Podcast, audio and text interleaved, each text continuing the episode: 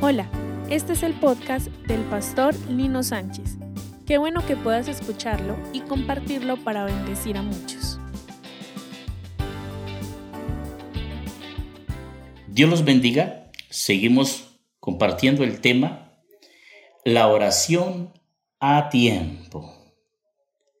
Recordemos lo que hemos hablado en días pasados sobre la oración Estamos hablando de la oración como un arma, que por falta de oración vienen las catástrofes. Y también hablamos de, de que cuando volvemos a la oración, a la oración, pueden cesar las catástrofes. Hoy quiero compartirles, mis amigos, este tema cuando volvemos a la oración, entendemos el propósito por el cual nosotros estamos aquí. ¿Cuántos sabemos o cuántos entendemos qué propósito Dios tiene para nosotros? ¿Cuántos de nosotros que hemos conocido a Dios y hemos aceptado a Cristo como nuestro Señor y Salvador, sabemos o entendemos ¿Por qué estamos siguiendo a Cristo? ¿Por qué estamos en una iglesia? ¿Cuál es el propósito? Lamentablemente a veces no lo entendemos. Muchos de nosotros no entendemos por qué somos cristianos, por qué Dios nos escogió en medio de 7.400 millones de personas para estar aquí, viviendo y llenándonos de la presencia de Dios. Ahí estamos en, Jonás. En el libro de Jonás, recordemos, hoy vamos a leer el capítulo 3 del versículo 1 y 2 para entender un poco este tema. Vino palabra de Jehová por segunda vez a Jonás diciendo, Levántate y ve a Nínive, aquella gran ciudad, y proclama en ella el mensaje que yo te diré. Versículo 2. Y se levantó Jonás y fue a Nínive conforme a la palabra de Jehová. Y era Nínive ciudad grande en extremo de tres días de camino. Recordemos la historia de Jonás. Jonás es echado de la barca donde iba, se lo traga un gran pez. Y él está allá dentro del vientre de ese pez, no en muy buenas condiciones, está asustado, aterrorizado, está con dolor porque los ácidos gástricos le están haciendo daño, clama a Dios, ora a Dios, Dios lo escucha. Y después de escucharlo, Dios le ordena a ese gran pez que lo lleve hasta las playas de Nínive.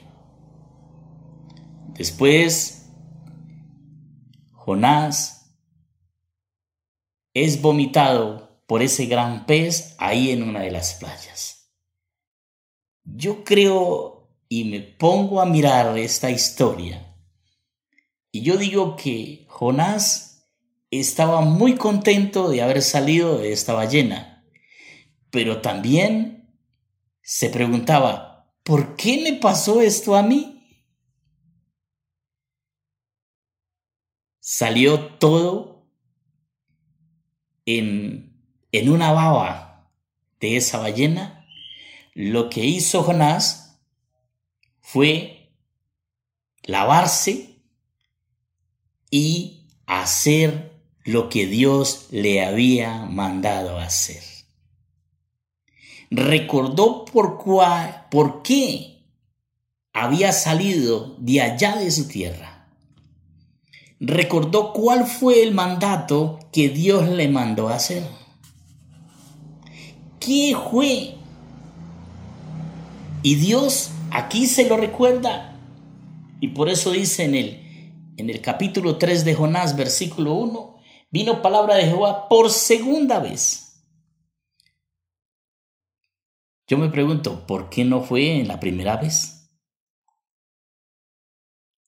Ya lo habíamos visto, ¿cierto? Pero esto nos pasa a nosotros. Nosotros no obedecemos lo que Dios nos dice de inmediato. El resultado es lo que estamos viviendo. El resultado es desgracia en nuestra vida. Jonás hubiera podido haber evitado toda esta catástrofe que vivió. Si hubiera tenido una obediencia a tiempo y una oración a tiempo, hubiera ido, obedecido y nada le había pasado. Pero nosotros no lo hacemos. Nosotros tenemos que esperar a que las cosas vengan y se agraven a que sucedan las cosas, a que Dios permita cosas para que nosotros obedezcamos. Es muy triste esto. Es muy triste, mis amigos, que nosotros tengamos que vivir, que sufrir calamidades, catástrofes para poder obedecer a Dios, para poder recordar cuál es el propósito que Dios tiene para cada uno de nosotros. Es muy triste para mí es triste eso, pero lamentablemente somos hombres y mujeres que no hemos entendido realmente el propósito de Dios. Mire lo que dice aquí en Primera de Pedro, capítulo 2, versículo 9. Una cita muy conocida. Mas vosotros sois linaje escogido, real sacerdocio nación santa, pueblo adquirido por Dios, para que anunciéis las virtudes de aquel que os llamó de las tinieblas a la luz admirable. ¿Cuál es el propósito por el cual Dios nos tiene en esta tierra? Anunciar la palabra de Dios. Mire lo bonito que empieza este versículo. ¿Qué somos nosotros? linaje escogido, nación santa, algo precioso, real sacerdocio. Somos escogidos por Él en medio de 7.400 millones de personas para poder anunciar el Evangelio, para poder decirle a aquellos que están en un error que se vuelvan a Cristo. Yo me pongo a pensar, mis amigos,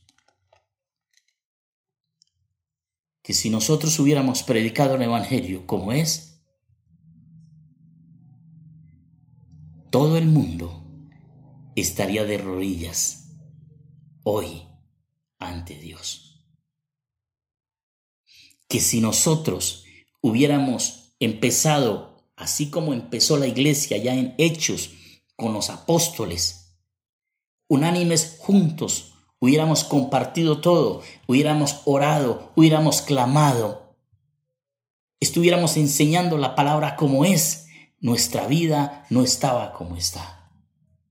¿Sabe por qué hay tantas religiones? Porque predicamos muchas veces lo que yo quiero, lo que a mí me parece, lo que yo quiero comprender, acomodo la palabra a mi gusto, a mi necesidad, mas no lo que me dice la palabra de Dios. Es muy triste esto, mis amigos, pero es cierto. La Biblia es para obedecerla, mas no acomodarla, no acomodarla a nuestro parecer. Señor, Perdónanos, porque no hemos cumplido tu mandato, porque no hemos hecho lo que tú nos mandaste hacer. Nos escogiste, nos pusiste como reyes y sacerdotes para que anunciemos tu palabra, pero no lo hemos hecho. Perdónanos porque sabemos y entendemos que el mundo está sufriendo por culpa de una iglesia que no quiere obedecer. Pero hoy yo quiero obedecer. Hoy yo quiero ser una iglesia diferente. Hoy yo quiero comenzar de cero. Ayúdame a hacerlo en el nombre de Jesús. Dios los bendiga.